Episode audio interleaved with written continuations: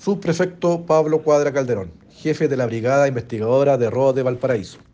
Detective de esta brigada especializada, en virtud a orden de investigar emanada de la sección de análisis y focos investigativos de la Fiscalía Regional de Valparaíso, por el delito de quebrantamiento de condena, realizaron un trabajo de inteligencia policial y análisis criminal, lo cual permitió ubicar y detener en esta ciudad a dos sujetos, ambos chilenos y mayores de edad, uno de ellos por mantener ocho órdenes de detención vigentes por los delitos de tráfico ilícito de drogas, porte tenencia de armas y municiones, receptación e infracción a la ley de tránsito respectivamente. Y el segundo sujeto por registrar orden de detención vigente por el delito de tráfico ilícito de drogas en pequeñas cantidades. Ambos detenidos serán puestos a disposición del juzgado de garantía de esta ciudad para su respectivo control de detención y posterior derivación al centro de detención preventiva con la finalidad de cumplir sus respectivas condenas.